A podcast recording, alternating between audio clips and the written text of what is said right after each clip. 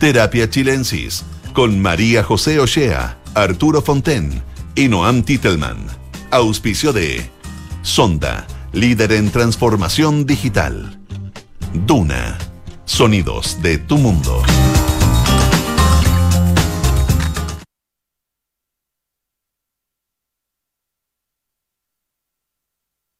Chilensis, soy Arturo Fonten. No está desgraciadamente nuestra querida amiga José la echamos siempre mucho de menos cuando nos abandona, pero tenemos aquí un gran invitado, Noam.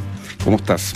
Hola, ¿qué tal? Aquí nuevamente extrañando a la José, segundo día, segundo martes que me toca sin la José. Sí, bueno, con Noam estamos todos los Sin ofender a Arturo, ¿ah? yo creo que lo hace muy bien, pero igual la, la José No, ella lo hace inmejorablemente y, deja un vacío imposible de, de llenar. Bueno, ¿cómo, ¿cómo, viste tú la, la semana? ¿Qué, ¿Qué, qué, te parece interesante remarcar de lo que pasó?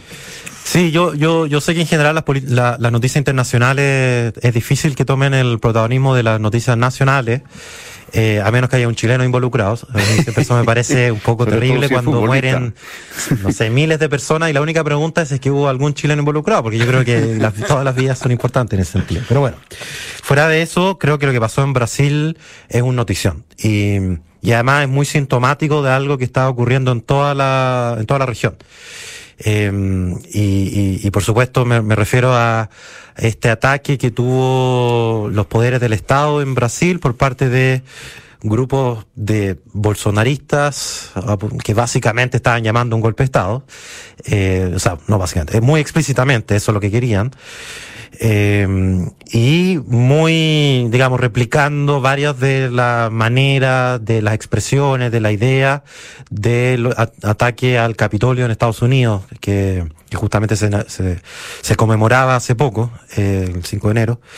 Y, y me parece interesante que, que este fenómeno en el fondo está, es una expresión más de algo que ha ido ocurriendo en a distintas latitudes, que es el debilitamiento de la democracia. Y creo que es interesante que se da en un contexto donde, por ejemplo, acabamos de tener un intento de golpe de Estado en Perú, eh, que fue, digamos, la última pata de una crisis, ya a esta altura no sé si se puede hablar de crisis, de, un estancamiento, de una dificultad de gobernabilidad en, en Perú que lleva ya varios presidentes sucesivos, pero también en Chile con por suerte, con mucho menos, eh, eh, digamos, gravedad. Hemos visto también los resultados de la última encuesta CEP, con un porcentaje importante de, llamémoslo desafección hacia la democracia. Yo, yo, yo no sé si llamarlo autoritarismo, pero, pero, pero al menos menos, eh, menos posiciones defensivas hacia la democracia. Y, y, me refiero a una pregunta en particular. Cuando le preguntan a la gente, eh, eh, eh, en algunas circunstancias un gobierno autoritario puede ser preferible a uno democrático. Eh, 19% dijo que sí. Que, y además 25% dijo que a la gente como uno le da lo mismo un régimen democrático que uno autoritario. Y estas cifras son mucho peores de las que hemos tenido hasta ahora. Eh, y quizá de forma, digamos, relacionada, cuando le preguntan a la gente qué tan bien o qué tan mal cree usted que funciona la democracia en Chile, solo 12% dijo que bien o muy bien, y 49% por regular, y 36% por mal o muy mal. Y, y todo, todo dado lo que está mostrando es que hay una posición, digamos, de menor valoración de la democracia. Yo, yo creo que hay algunos, he visto algunos análisis que van un poquito más allá y que creo que ya es una exageración de hablar de como un, un, un cariz autori de, de, autoritarismo que esté tomando fuerza. Todavía, gracias a Dios, creo que no hemos llegado a ese, pero una cierta indiferencia. Y a veces lo único que se necesita para que las cosas salgan mal es que las personas no hagan nada. Ni siquiera es necesario que eh, actúen con el mal y permiten que otros hagan el mal, digamos. Eh, y detrás de todas estas cosas creo que hay otra discusión de fondo y aquí yo creo que quiero entrar en un tema en particular que es a propósito de Perú. Hay una vieja discusión desde que salió este libro del, del otro sendero, que um, es un libro que estudia la economía informal en, en Perú. Hernando de Soto. El Hernando de Soto y un par de autores más. Y, y básicamente haciendo una versión muy resumida de, la tesis del libro, la idea es que en Perú hay un sector informal muy grande y que de alguna manera en esa informalidad se ha ido constituyendo eh, una economía de mercado. Y el libro tiene un tono medio optimista, como que pese a que el Estado no está funcionando, esta, este, este mercado que ha funcionado sin el Estado, de a poco va a ir empujando las bases de una economía de mercado, digamos, bien constituida y en última instancia eh, de democracia, digamos, de pleno, eh, en pleno régimen, democracia liberal. Em, esa idea, ese optimismo del otro sendero, digamos, de una idea donde en el fondo, y, yo recuerdo algunos personajes de la élite chilena que lo veían con cierta envidia, la idea de que en Perú la economía podía funcionar más allá de que la política no lo hiciera. Yo creo que eso es discutible. Y esa básicamente mi posición, que ahí hay que separar dos cosas. Una cosa que, que, creo que hay cierto consenso, que es que muchas veces para pasar de un país de ingreso bajo a países de ingreso medio, eh, hay muchos caminos para hacerlo y lo único que tienen en común en general es la estabilidad. Sea, ahí es mucho menor el requisito. Al final uno no necesita tener instituciones tan sólidas, eh, tan penetradas en la, compenetradas en la sociedad. Eh, puede haber una política de mucho peor nivel, pero que al menos mantenga cierta estabilidad. Y algunos países lo han hecho democráticamente y otros no democráticamente. Eh, algunos lo han hecho desde la izquierda, otros lo han hecho desde la derecha, otros lo han hecho desde, en fin, desde distintas posiciones y visiones, porque ese salto desde países de ingreso bajo a ingreso medio parece que al final de cuentas lo más relevante es la estabilidad. El punto es que cuando uno quiere pasar de un país de ingreso medio a ingreso alto, hay un desafío adicional, que muchas veces implica eh, incorporar al mercado y al debate público a sectores que hasta ese momento no han participado. Y el problema es que muchas veces las instituciones que te permiten pasar de ingreso bajo a ingreso medio son instituciones de estabilidad, de, digamos, de tranquilidad a partir del Estado y muchas veces un Estado totalmente cooptado por ciertas élites. Eh, y por lo tanto, para dar el salto desde el ingreso medio al ingreso alto, se necesita reformar esa, ese Estado. Y, y esa es la típica tesis de por qué fracasan las naciones, Acemoglu, y, y, en fin, se ha repetido hasta el cansancio, pero se ha repetido en parte porque probablemente tiene harto de razón, ¿no? Que el tipo de ordenamiento social que te sirve para pasar de ingreso bajo a ingreso medio, no necesariamente es lo mismo que te sirve de ingreso medio a ingreso alto. Entonces yo diría que el otro sendero, volviendo al ejemplo de Perú, que en el fondo es olvidarse de la política y las cosas se dan por su cuenta nomás, puede funcionar si que se, si eso permite cierto nivel de estabilidad del ingreso bajo al ingreso medio, pero creo que es una fantasía pensar que se puede avanzar del ingreso medio al ingreso alto eh, con ese tipo de modalidad. Y por cierto en Chile, que es un país de ingreso medio hoy día en los estándares internacionales, creo que el hecho de que cierta élite mire con envidia esa idea uh, es al menos sintomático de las dificultades que hemos tenido para dar el salto, digamos, de ingreso medio a ingreso alto, porque ese no es el camino, creo yo, ese no es el sendero, digamos. Oye, no, eh, bueno, partamos por lo que, por lo primero que planteaste, ¿no? Esta, esta vergonzosa actuación de estos bolsonaristas eh, que obviamente imitan lo que hicieron los partidarios de Trump. Mm. Y esto habla como de hasta qué punto se, se, se, producen hoy día movimientos globales, ecos, ¿no? Eh, que tienen el, efecto inmediato. Esto también fue organizado aparentemente por lo que leí a través de redes sociales. Y eh, es muy, muy amenazante lo que eso significa, ¿no? Mm. Porque claro, eso es, es, expresa un espíritu antidemocrático y antiinstitucional. Eh, y en ese sentido, ¿qué contraste con lo que nosotros vivimos cuando se produjo el cambio de mando eh, eh este año, ¿no es cierto? Mm. Eh, tanto por el lado del, presidente Boric como por el lado de su adversario que era el señor Cast. No hubo nada parecido, tuvo todo lo contrario. Ojalá sigamos en Chile manteniendo esos protocolos que a, a veces, conversando con mis estudiantes, siento que a algunos de ellos les parecen innecesarios, formalidades, eh, un poco, no sé, cosas antiguas. Mm. Pero yo creo que esas formalidades, esas formas de educación son formas de respeto y tienen un valor simbólico que se transmite a toda la población. El hecho de mm. que el señor Bolsonaro no haya estado en la transmisión del mando, obviamente que eh, pone eh, las cosas en otro terreno que eh, un candidato derrotado que se comunica con el vencedor y reconoce la victoria. Mm. Todos sabemos que es una formalidad, pero yo creo que hay formalidades que son justamente las que por así decir, hacen carne la democracia en, la gente. Se creo muy importante ese punto que tú planteas y efectivamente los datos de la CEP última muestran que hay un mayor desafecto con la democracia y con las instituciones, y en particular con los partidos políticos. Ahora, yo quisiera agregar a eso que en realidad en Europa los partidos políticos también son la institución menos valorada dentro de las instituciones en general. La, valoración en España, en Inglaterra, está del orden del 5, del 8%, eh, la valoración positiva. En Chile es más baja. Pero lo que quiero decir es que cuando se hacen estos listados hay que tener un poco en vista los listados comparativos, digamos, porque no es lo mismo los tribunales de justicia o la Iglesia Católica o la PDI eh, o las universidades que los partidos políticos. O sea, obviamente tienen otra naturaleza que las universidades tengan una alta valoración, yo sospecho que es algo que ocurriría en cualquier sociedad. Entonces, no sé si se ha preguntado eso en, otros, en encuestas internacionales, no las he visto, pero sí he visto que se pregunta por distintas instituciones, entre ellos los partidos políticos, y sé que en Europa, por los datos que he visto, siempre los partidos políticos están muy al final. Ahora, por supuesto, hay sociedades donde hay mayor valoración de los partidos políticos y otras menos. en Uruguay, que siempre el niño es modelo de todas estas claro, cosas. Generalmente cuando hay pocos, qué sé yo, en el caso uruguayo es muy interesante porque son muy pocos partidos y, dos de ellos muy similares. Entonces, claro, es diferente que cuando hay mucha tensión política. Pero en general los partidos políticos están más abajo. Entonces, aunque es alarmante lo que está pasando, porque además han perdido...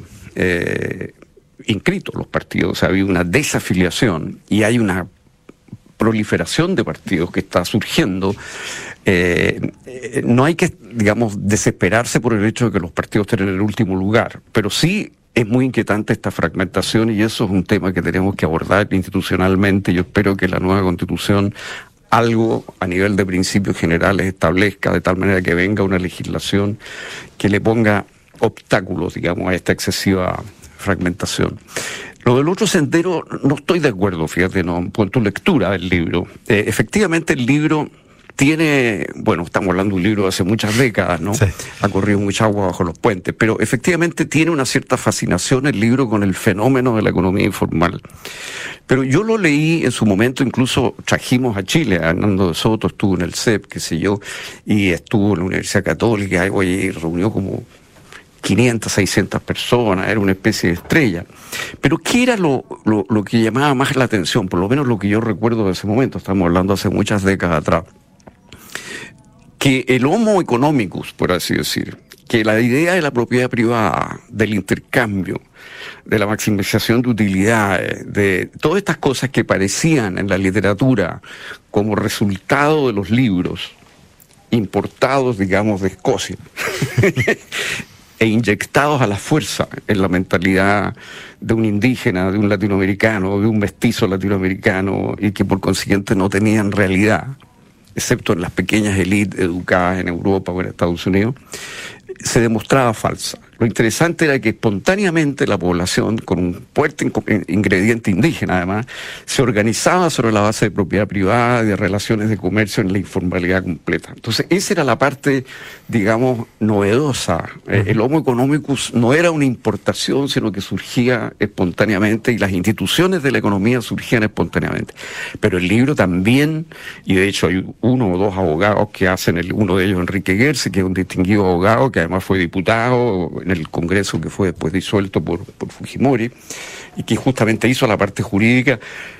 Toda la idea era que había que crear una vía de avance hacia la formalidad legal de todo esto. Y de hecho se crearon oficinas para hacer esto y conozco una distinguida abogada que fue además mucho tiempo pareja del gran escritor Alfredo Bryce Echenique, uno de los grandes escritores de la lengua, eh, que encabezaba esa unidad desde el Estado para formalizar todo esto que estaba en la informalidad. Entonces, yo estoy de acuerdo contigo, no se puede transitar al desarrollo desde la pura informalidad.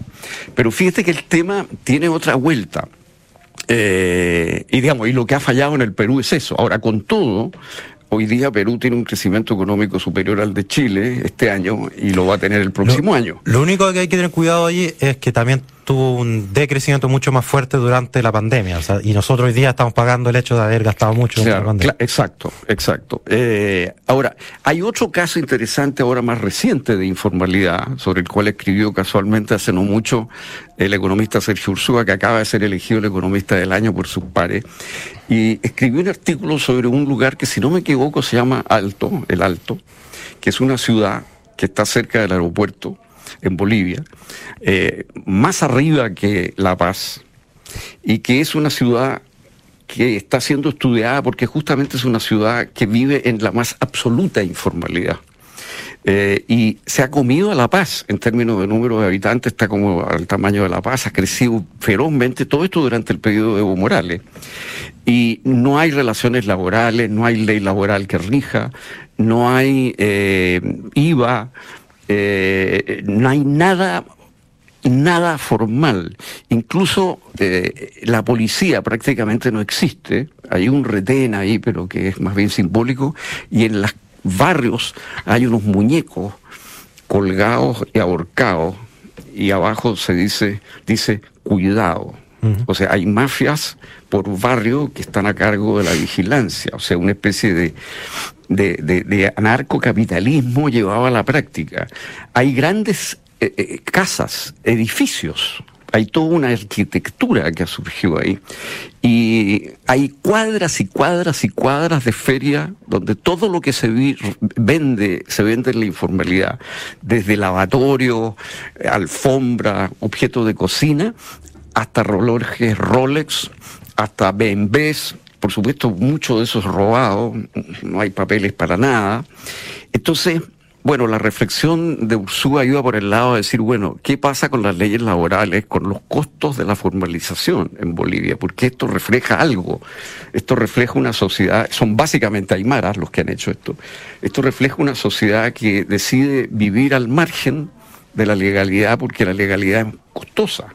Entonces, yo pienso que hay ahí algo que reflexionar. Ah, y esto nos lleva a la discusión actual, porque justamente la pregunta que tenemos hoy día en Chile es hasta qué punto la formalidad puede ponerse costosa. Y veía el domingo al ministro Marcel planteando justamente que esta idea del autopréstamo, que en el fondo son nuevos retiros que están patrocinando algunos parlamentarios, eh, iba a producirle un costo a la formalización y un premio a la informalidad. Entonces, yo creo que el tema de la informalidad, fíjate, es, un, es, es fundamental, porque en, Chile, por ejemplo, en materia previsional o laboral, digamos, ¿cuánto es la gente que está formalizada? Eh, eh, pero es un porcentaje bajo. sí, es bajo, no tengo la cifra. Creo que puede ser 36%. Sí, sí. O sea, cuando hablamos de subir la cotización de la población, 6 puntos, estamos hablando de que eso recae sobre poco más de un tercio de la población. Em, estoy mal en mi cifra, en mi memoria. Puede que esté mal, señores auditores, ¿no? La, tasa ocupa muy bien, Arturo. La tasa de ocupación informal alcanzó 27,1% el, el 2022. ¿Ves tú? Entonces, es impresionante. Es impresionante eh, y tendemos como no pensar en esa gente, ¿no? Tendemos a pensar que es una anomalía, que es algo transitorio. Claro. Eh, entonces, eso es lo que yo rescato de... pero, pero yo entiendo tu, punto de vista, incluso tuvimos aquí a un, politólogo peruano muy distinguido, no sé mucho, Carlos Meléndez, que estuvo haciendo justamente el mismo punto. Es decir, eh, él sostiene que lo que no ha pasado es eso. Sí. bien se ha acentuado la informalidad. Es que, eh, bueno, ese era mi punto de alguna manera, que el libro propone esto como un sendero hacia una, una economía de mercado plena, con Estado de Derecho pleno, como un camino hacia allá. Pero lo curioso es que desde Chile hay algunos que veían con envidia el que hubiese ese espacio de informalidad que no dependiera de la política. Y me parece que eso era sintomático, más que, lo la historia propia del Perú. Sí, pero el punto que a mí me parece es que tú necesitas poner, por así decir, un, un estribo para que la informalidad se formalice. Tienes que tener un incentivo, tienes que convenirte a hacerlo. Nosotros tenemos hoy día una informalidad creciente, la vemos en el centro, en Santiago, en todas partes.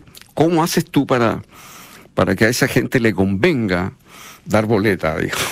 Para que esa gente le convenga pagar un, un, arriendo versus ocupar gratis una calle y defenderla palo o, o, cuchillazo. Pero, pero ahí hay un punto central, porque si cada persona hiciera su análisis costo-beneficio, eh, así en un homus económico puro, efectivamente eh, cada persona preferiría poder decidir qué, qué quiere hacer con su plata y si quiere ahorrarla para la jubilación o no. O sea, por un sentido económico, individual, puro, egoísta, eh, no hay ninguna duda en ese sentido, digamos. Pero yo creo que el tema es otro, es cómo uno construye una sociedad donde las personas también se preocupen el uno del otro, cómo se, eh, se incluso se proyecten en el plazo eh, qué va a ocurrir con sus hijos, eh, ese tipo de, de preocupaciones.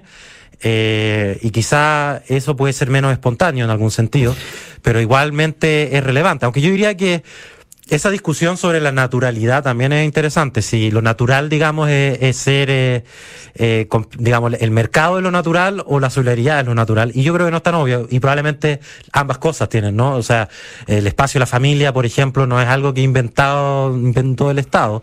Y, y para mucha gente su felicidad depende mucho de lo que ocurra con sus hijos, con su pareja. No es simplemente lo que le ocurra a ellos, digamos, ¿no?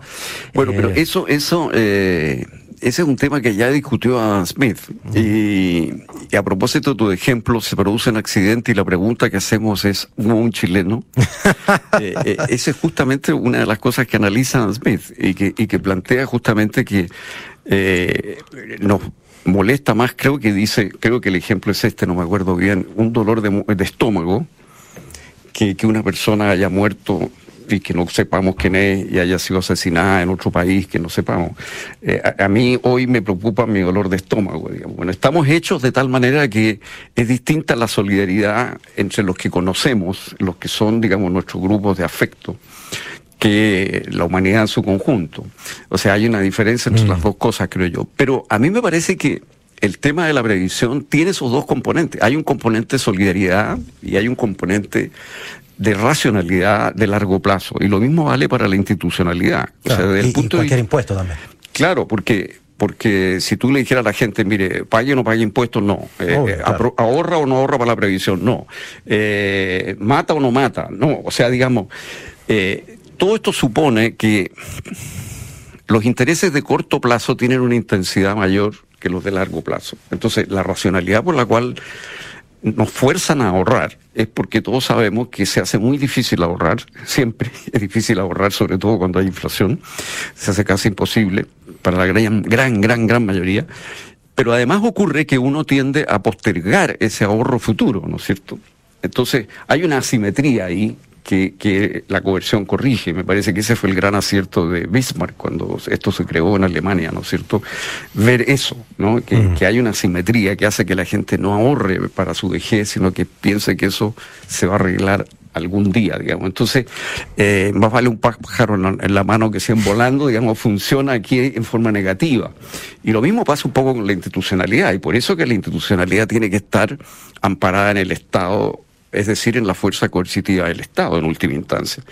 Y bueno, precisamente el libro de Acemoglo que tú planteabas tiene que ver con eso. Una de las cosas que él analiza, por ejemplo, en el caso de Colombia, en ese libro, es cómo es una sociedad que nunca ha logrado tener un poder coercitivo del Estado real en todo el país. Siempre ha habido regiones autónomas, por así decir. Y efectivamente yo creo que no hay forma de establecer una institucionalidad si no hay un poder coercitivo del Estado en todo el territorio sobre el cual ese, Estado opera. Si tú tienes estados, digamos, fuerzas independientes, mafias que se te independizan y que tú no logras controlar esos territorios, te pasa lo que está ocurriendo hoy día en Bolivia en el Alto, que conviene no pagar impuestos. Incluso fíjate que es tan increíble lo que ocurre ahí, y aquí ya mi macroeconomía no me acompaña, no sé cómo eso ha ocurrido. Me dicen que hay unas aplicaciones telefónicas que tú bajas al celular ahí y pagas en esa moneda.